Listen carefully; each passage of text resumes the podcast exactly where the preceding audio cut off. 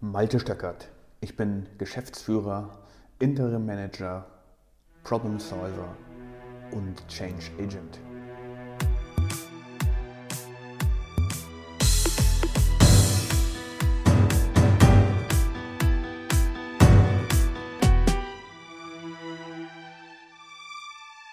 In der heutigen Podcast-Episode soll es darum gehen, was man machen kann, wenn sich bestimmte Leute nicht an Prozesse halten.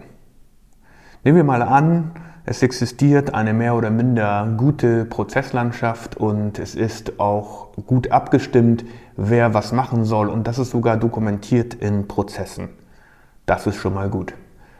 Es kommt aber immer wieder dazu, dass einzelne Akteure, die die Prozesse bearbeiten sollen, eigentlich sich nicht an die Prozesse halten. Und wie macht sich das bemerkbar? Also die Symptome sind häufig, dass einfach nicht das produziert wird, beziehungsweise der Output generiert wird, der erhofft wird, beziehungsweise gewünscht ist und laut Prozess auch gefordert ist.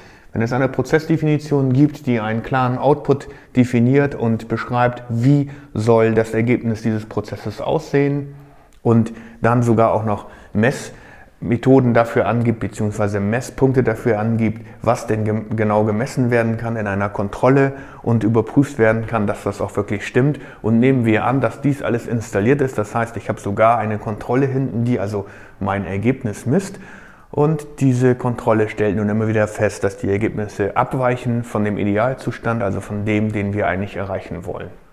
Was kann man dann tun?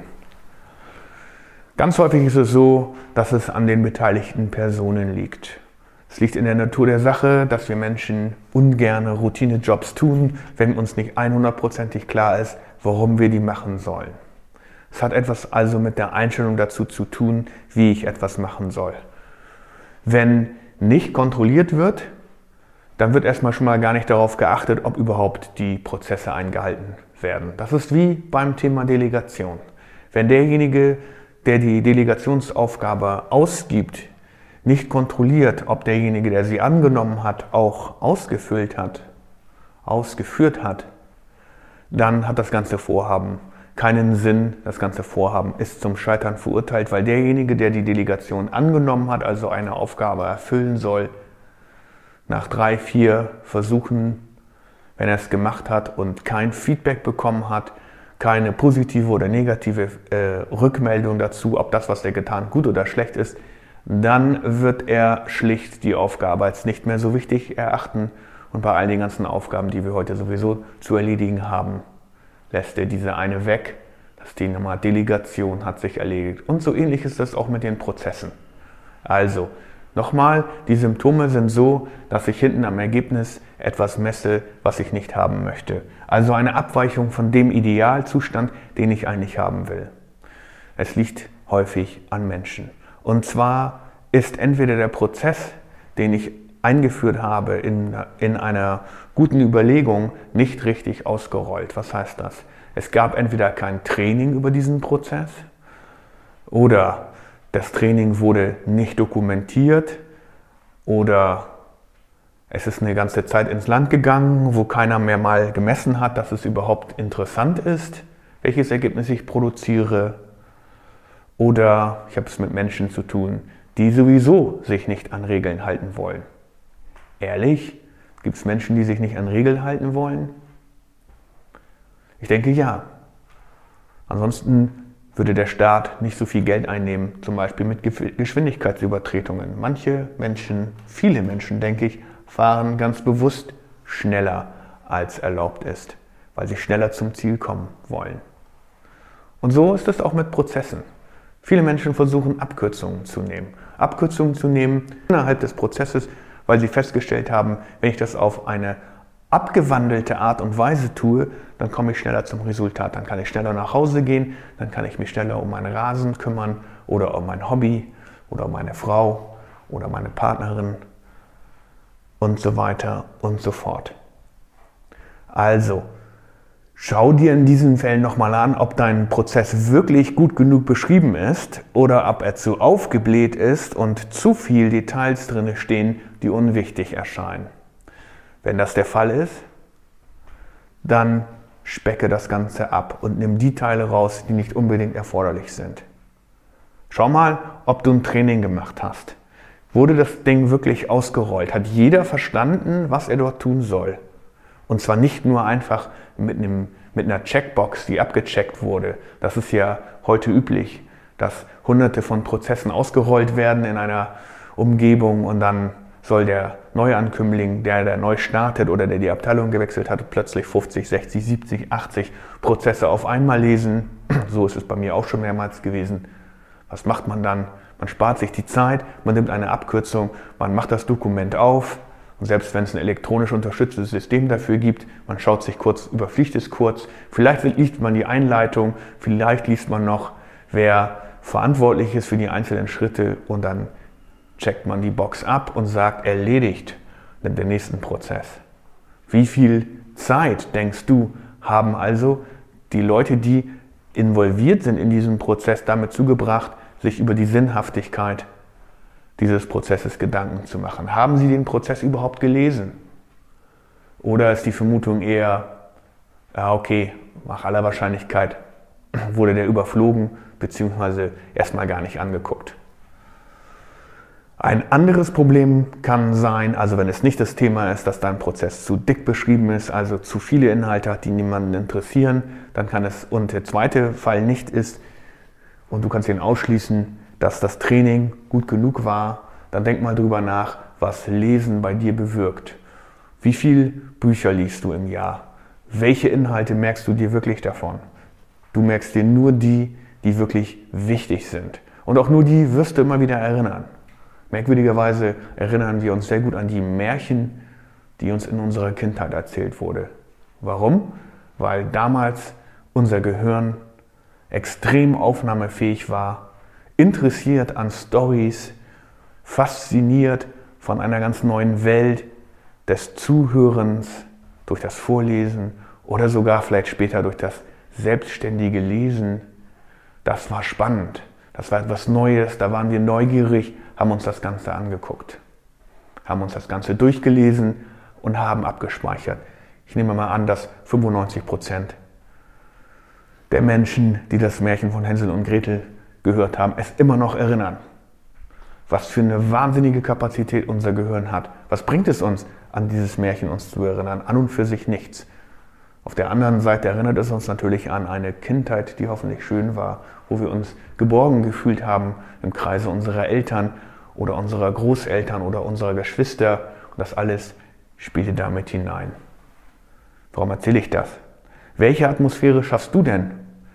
Oder ihr in eurem Unternehmen, in eurer Abteilung? Welche Atmosphäre schaffst du, damit Leute sich gut dabei fühlen, die Prozesse zu lesen? Es gibt Studien, die nachweisen, dass wenn man in einer entspannten Atmosphäre liest und die volle Aufmerksamkeit auf das Gelesene wirft, dass das viel mehr bringt, als wenn ich es zum Beispiel kurz vorm Schlafen mache, weil dann vergesse ich sowieso die Hälfte des Buches. Und vielleicht ist es dir auch schon mal so gegangen, dass du einen spannenden Roman gelesen hast, bist am nächsten Morgen aufgewacht und konntest die letzten fünf Seiten von dem, was du gelesen hast, nicht mehr erinnern. Und genau so ist es auch mit Prozessen. Welche Atmosphäre haben denn die Leute, wenn sie deine Prozesse lesen? Müssen Sie das alles immer im stillen Kämmerlein an Ihrem Arbeitsplatz machen? Ist der Arbeitsplatz gut? Gibt es dort Ablenkung? Ist es ein Großraumbüro, wo die Menschen abgelenkt werden von den Kollegen und immer wieder in neue operative Aufgaben hineingezogen werden? Oder gibt es einen Trainingsraum zum Beispiel, wo Stille angesagt ist und wo die Menschen zusammenkommen sollen, um zum Beispiel nur zu lesen, ohne sich weiter auszutauschen, mit voller Konzentration auf das, was vor ihnen liegt. Hier ist ein riesengroßes Defizit aus meiner Sicht, weil die meisten Menschen nicht Prozesse lesen in Organisationen, sondern wie gesagt einfach nur abhaken oder wenn sie es tatsächlich lesen, dann unaufmerksam sind. Klar, und es gibt auch Ermüdungserscheinungen. Nach einer gewissen Weile kann ich einfach nicht mehr die Konzentration aufbringen um 100% auf ein Thema fokussiert zu sein. Ein weiteres Thema kann sein, dass Menschen ganz an, ganz an und für sich kein Interesse daran haben und eine grundsätzlich ablehnende Haltung dagegen haben, sich an Prozesse zu halten, weil sie der Meinung sind, dass das alles sehr starr ist. Und es bedürfe doch auch im täglichen Leben der Kreativität, um über Sachen nachzudenken. Da möchte ich mich nicht unbedingt einengen lassen in mein Schema oder in einen Kasten. Ich möchte frei denken. Ich möchte out of the box Kreatives machen. Auch hier gibt es die Antwort, dass es selbst dafür Prozesse gibt. Es gibt ganz klar nachgewiesene Prozesse, wie wir unser Gehirn stimulieren können, sodass es auf neue Ideen kommt. Aber auch das kann prozessual abgedeckt werden. Was ich heute häufig in Qualitätsmanagementsystemen vorfinde, sind Prozesse, die einfach langweilig geschrieben sind. Dann gibt es vielleicht noch das Qualitätsmanagement-Handbuch, wo am Anfang ein bisschen was über die Philosophie der Firma erzählt wird. Was ist denn Ihre Einstellung zur Qualität? Was sollen wir denn machen? Manchmal werden auch Werte erklärt. Also was sind die grundsätzlichen Werte, die in der Firma vorherrschen sollen? Aber das Ganze verkommt dann eben doch irgendwie zu einer langweiligen Soße, weil es alles nur Text ist. Eine andere Möglichkeit, Training zu geben über die Prozesse, ist natürlich mit einer Classroom-Session, also mit einem Trainer, der da vorne steht, eine Präsentation hält und dann über die wichtigsten Inhalte des Prozesses informiert. Auch das bringt natürlich mehr als das reine Lesen, aber auch diese Methode nutzt sich mit der Zeit ab. Weil auch hier kann nicht immer die Aufmerksamkeit gegeben werden auf das, was wir hören, und manche Leute nehmen natürlich so eine Gelegenheit auch dafür, um zu entspannen, um sich einfach ein bisschen berieseln zu lassen, um zu konsumieren. Ist das die richtige Umgebung, um wirklich wichtige Prozesse auszurollen, zu trainieren, jemandem beizubringen? Dann gibt es auch noch Tests, die man machen kann. Also Tests, die man im Anschluss an das Lesen oder an das Training im Classroom-Format ausgeben kann mit ein paar Checkfragen. Hast du verstanden, was XY ist? Weißt du, was es in Situation Z zu tun gibt? Und auch diese Tests bringen sicherlich eine etwas größere Aufmerksamkeit, weil die Menschen dann wissen, aha, am Ende dieses Vortrages gibt es einen Test, ich muss also ein bisschen aufmerksamer sein. Wie gut ist so eine Struktur in deinem Unternehmen etabliert? Gibt es so etwas? Und wenn ja, wie gut sind die Fragen? Sind sie wirklich on point? Fragen sie wirklich die Checkpunkte der Prozess, des Prozesses ab, den du implementieren möchtest? Oder ist es eher so ein allgemeines Ding wie, wie hat der Prozess gefallen oder so etwas? Auch das gibt es sehr häufig und sehe ich sehr häufig. Ein weiteres Problem ist natürlich auch, dass es so viele Prozesse gibt in einer regulierten Umgebung, weil es eben auch so viel zu regulieren gibt. Das ist natürlich auch ein Problem. Meine Empfehlung ist immer, die wirklich wertschöpfenden Prozesse pro Abteilung zu nehmen und auf die einen wirklichen Fokus zu legen und dann in einer kompakten Session, in einem kompakten Meeting diese Teile durchzugehen. Ja, also das kann natürlich im Qualitätsmanagement-Bereich, kann der Wertstrom oder das wertschöpfende sein, wirklich Kontrollen auszuführen oder es kann sein, eine Fehlerbearbeitung zu etablieren, eine nachhaltige Fehlerbearbeitung, die uns immer besser macht, also einen kontinuierlichen Verbesserungsprozess. Es kann sein, dass wir auf Kundenbeschwerden reagieren müssen. Diese drei könnten wertschöpfende Tätigkeit aus Sicht der Qualitätsabteilung sein. Was ist denn wirklich für die Produktion wichtig? Na gut, natürlich erstmal, dass die Produktion reibungslos ablaufen kann, dass alle Komponenten, die zur Montage gehören, wirklich ans Band kommen, sodass der Werker nicht selbst loslaufen muss, um sie zu holen, sondern, wie gesagt, er an, an und für sich völlig ungestört vor sich hin arbeiten kann und die Dinge richtig tut. Und was sind die Dinge, die richtig getan werden müssen? Richtig. Die sogenannten Critical to Quality, also die Parameter, wo die Qualitätsabteilung gesagt hat, an diesen Stellen musst du ganz genau sein, hier muss das Drehmoment diese und diese Newtonmeter Anzahl haben oder hier musst du eine spezielle Schraube verschrauben oder hier muss die Schweißnaht ganz genau ausgeführt werden. Diese Checkpoints müssen im Prinzip eingebaut werden und auch das ist Teil der Wertschöpfung für die Produktion, dass sie eben die Ware nicht nur produziert, sondern dass die Ware in gleichbleibend hoher Qualität bewertet werden muss. Dann, wenn mehrere Menschen an einem Prozess beteiligt sind, sich manche verweigern, andere ganz tolle Ergebnisse liefern, dann gibt es natürlich noch die Möglichkeit abzuprüfen, woran liegt das ganz genau. Es gibt natürlich immer noch die Möglichkeit, Einzelgespräche zu führen mit denjenigen, die sich gut an die Prozesse halten und einen wirklich hohen Output generieren und die mal fragen, woran liegt es denn? Dort sind häufig Geheimnisse verborgen, die wir gar nicht so vorausahnen können. Es gibt Menschen, die sich sehr, sehr strikt an Vorgaben halten wollen und es gibt dann wiederum welche, die sich nicht so gerne daran halten.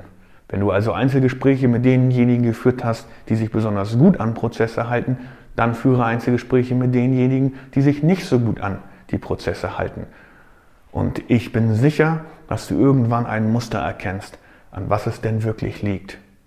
Ist es die Aufmerksamkeit? Ist es die Aufnahmefähigkeit? Ist es eine innere Haltung? Ist dem Menschen gar nicht klar, warum das alles gemacht wird? Das ist ein weiterer Punkt. Häufig wird überhaupt gar nicht erklärt, warum brauchen wir denn die Prozesse? Warum brauchen wir ausgerechnet diesen Prozess? Warum brauchen wir diese Administration? Warum brauchen wir die Dokumentation? Und so weiter und so fort. Das alles wird nicht erklärt häufig, wenn, weil wir voraussetzen, dass der andere ja sowieso versteht, was ich von ihm will. Das ist der ganz, ganz große Trugschluss bei der Einführung von Prozessen.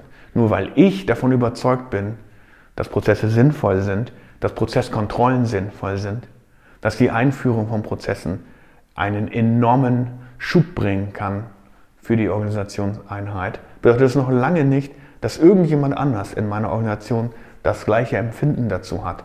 Aber ich setze das voraus. Das ist ein Trugschluss. Also finde, versuche in Einzelgesprächen herauszufinden, wo dieser Kasus Knacktus ist. Vielleicht sind es auch mehrere. Es könnte die Umgebung sein, dass derjenige, wenn er lernt, immer abgelenkt ist. Es könnte, wie gesagt, die Aufmerksamkeit sein oder so etwas. Aber eine Empfehlung habe ich noch. Versuche es nicht auf die anderen Menschen zu schieben und zeige nicht, mit dem Finger auf sie, beschuldige sie nicht, dass sie sich nicht an die Prozesse halten, weil sie das nicht wollen. Häufig ist schlicht und ergreifend die Umgebung nicht da, die ideal wäre für denjenigen, der es lernen soll. Lieber Hörer, kennst du diese Situation auch, dass etwas an deinen Prozessen nicht richtig funktioniert, obwohl ihr doch Abstimmungen getroffen habt, obwohl ihr euch doch auf etwas geeinigt habt, wie ihr arbeiten wollt? Wenn das so ist, dann würde ich mich freuen, wenn du mich kontaktierst oder dir noch eine andere Podcast-Folge von mir anhörst oder das Ganze einfach abonnierst. Vielen Dank fürs Zuhören und bis zum nächsten Mal. Wenn dir diese Folge gefallen hat, dann hinterlasse mir doch eine Bewertung auf Apple oder Spotify. Ich freue mich auf das nächste Mal.